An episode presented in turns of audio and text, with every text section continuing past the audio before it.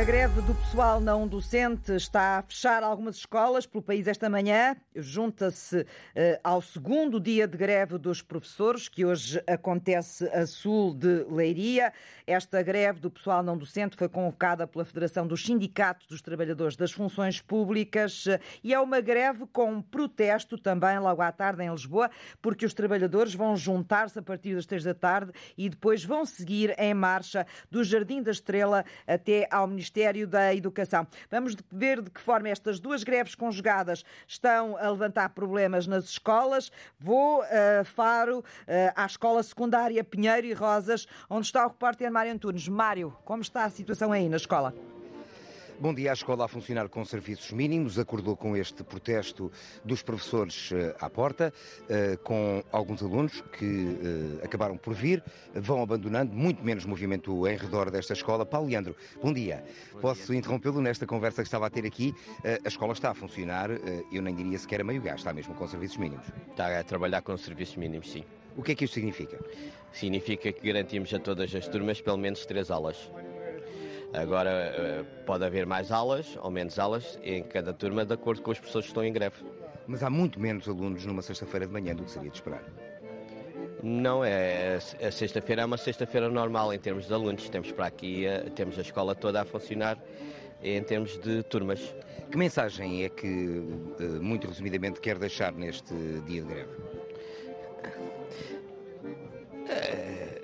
Em termos... Se não quiser deixar ao ministro, pode deixar aos pais ao, ao Ministro é que pense na situação dos professores, de tudo o que tem decorrido, eh, de maneira que isto se resolva o mais rapidamente possível, eh, esta situação, que, para que os pais fiquem contentes. Aos pais pede paciência mais um bocadinho.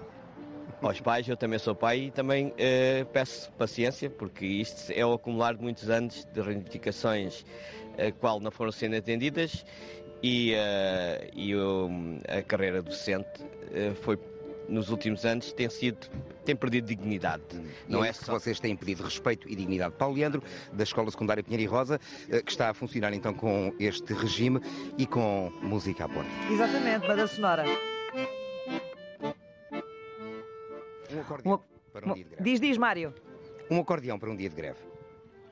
Mário Antunes, em direto da Escola Secundária Pinheiro e Rosas, em Faro, eh, onde se toca um acordeão à porta e se anima também esta greve dos professores e do pessoal não docente nas escolas. Rita Fernandes. Estás no Jardim de Infância do Grupamento Josefa de Óbidos, em Lisboa. Até que ponto estas greves uh, trazem problemas ao Jardim de Infância hoje? Aqui não há acordeão, eh, mas há eh, o descontentamento, o barulho do descontentamento dos pais. Eh, acaba de ser fixado à porta um papel a avisar da greve e a escola está mesmo fechada, não é, Joana? A Joana é mãe, bom dia, bom dia. o seu filho anda no primeiro ano.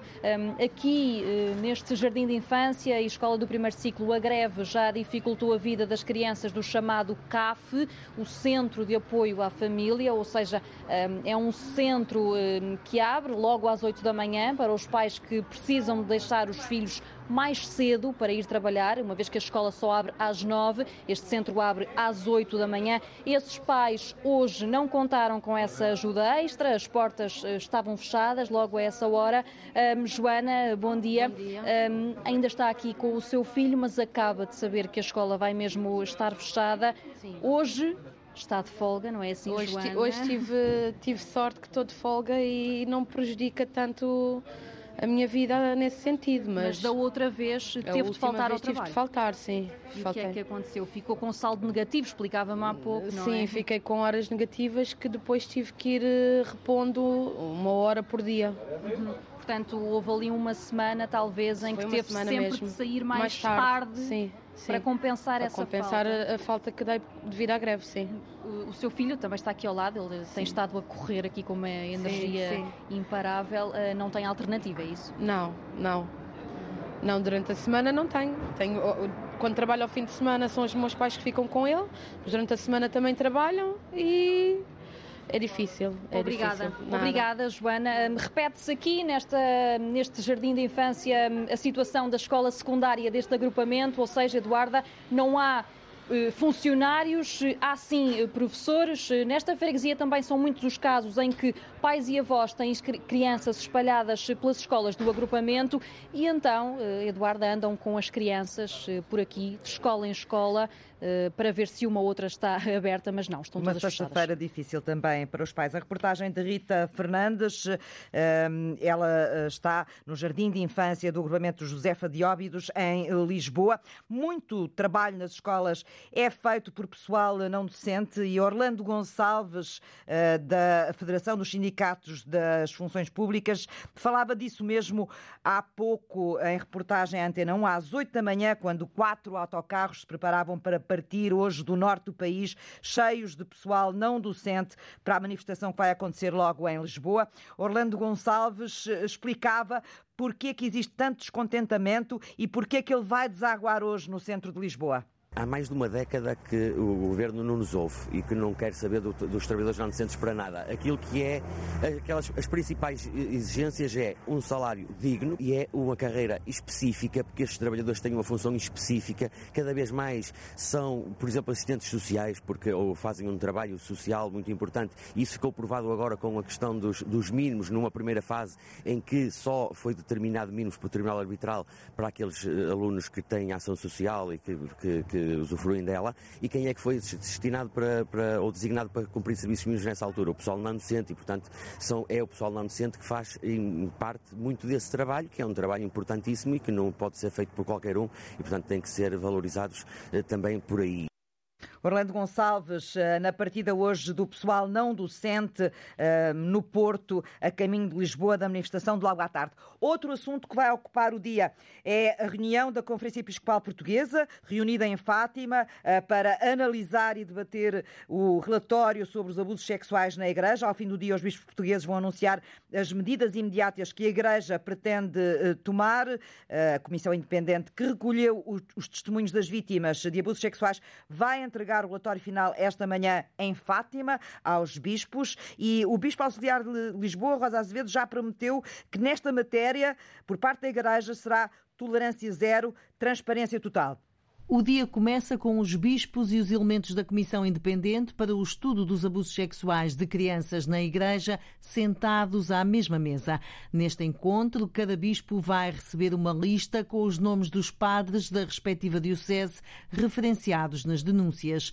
O bispo auxiliar de Lisboa, Américo Aguiar, diz à agência Lusa que este dia tem que ser um marco. Tem que ser particularmente histórica e importante para aquilo que significa a implementação da tolerância zero e da transparência transparência total. Os bispos anunciam hoje as medidas a adotar. A Comissão Independente sugere a criação de uma nova comissão para acompanhar estes casos e o dever moral de denúncia por parte da Igreja.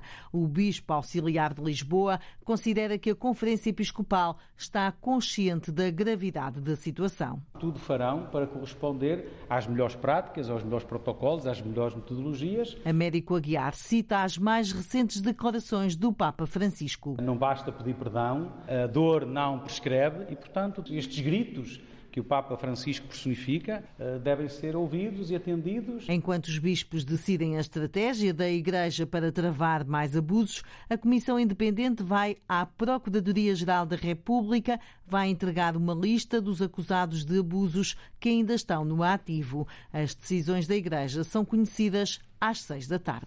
José Manuel Perez, antigo deputado do Bloco de Esquerda, católico, ele é um dos 130 subscritores da carta que foi enviada ontem a José Ornelas, o bispo que presida a Conferência Episcopal Portuguesa, e em declarações esta manhã à Lusa, José Manuel Pureza eh, disse esperar que a Igreja indemnize as vítimas é algo que a Igreja deve encarar. Sim, deve encarar. Quer dizer, não está, não está, não, não pode estar de maneira nenhuma excluída essa hipótese. E em outras situações idênticas àquelas que se viveram em Portugal, uh, outras igrejas uh, uh, adotaram essa, essa medida de reparação pecuniária às vítimas e às suas famílias. E, portanto, é de, digamos, de encarar com toda a determinação essa possibilidade porque é uma ferramenta que deve ser, digamos, é uma, uma fórmula que deve ser mobilizada pela, pela Igreja Católica, sim. E em nome da credibilidade da Igreja, a Conferência Episcopal deve anunciar medidas duras para que não restem dúvidas na opinião pública. É o que diz esta manhã Antena 1 o especialista em ciência das religiões, José Briços, o professor da Universidade de Lusófona. Considera que a Igreja estará entre a espada e a parede dentro da própria Igreja está a haver um movimento muito forte para os obrigar a comprometer com medidas concretas, algumas imediatas, outras a curto prazo, 30 dias, 60 dias. Eu não sei qual é a correlação de forças dentro da Conferência Episcopal. Agora, admito que possa haver um continuar a empurrar com a barriga, não é? Apenas algumas medidas mais tipo um pedido de perdão outra vez ou coisa do género. A única maneira da Igreja recuperar, digamos, alguma credibilidade é realmente tomar uma decisão muito dura, muito frontal, que a população e dentro da Igreja e fora da Igreja, os fiéis e os não fiéis, possam ter noção, não, a Igreja tomou uma decisão. Aquilo que se vê até agora é que os bispos estão divididos, uns acham que isto não se deve ser levado muito a sério, em entrevista à jornalista Rosa Azevedo, José Brice Julino eh, deixa também alguns exemplos de medidas que podiam ajudar a Igreja Católica Portuguesa a recuperar desta situação é responsabilizar os bispos, os bispos que comprovadamente ocultaram, é, é serem demitidos. Quer dizer, o, o, Vaticano aqui também tem uma palavra a dizer, não é? Isto não é uma postura de uma pessoa para ter uma posição eh, episcopal, uma posição hierárquica dentro da Igreja Católica. Essas pessoas não têm sustentação. E depois, eh, se quiser as medidas radicais, é a expulsão do sacerdócio, portanto, passar ao laicado todos os sacerdotes comprovadamente abusadores e suspender aqueles sobre os quais há sérias eh, dúvidas, não é? José eh, Brice Julino, especialista em ciência das eh, religiões, eh, a deixar aqui também aquilo que espera que possa acontecer ou que possa ser decidido hoje na reunião da Conferência Episcopal Portuguesa, que vai acontecer durante todo o dia em Fátima. A direção executiva do Serviço Nacional de Saúde Afinal, vai anunciar esta manhã o novo modelo de reorganização das urgências na região de Lisboa e Val do Tejo. Ainda esta manhã ouvíamos Manuel Pizarro, Ministro da Saúde, eh, a declarar ontem à noite que isto iria acontecer na próxima semana, mas esta manhã o diretor executivo do Serviço Nacional de Saúde, Fernando Araújo, está no Hospital de Loures. Ele vai reunir com os chefes do Serviço de Urgência eh, que apresentaram admissão e o novo modelo de funcionamento das urgências está já a ser ultimado, vai ser apresentado uh, mais cedo, em vez de ser na próxima semana. A situação do Hospital de Lourdes faz precipitar uh, o, o anúncio mais cedo deste novo modelo para a reorganização das urgências de Lisboa e Val do Tejo.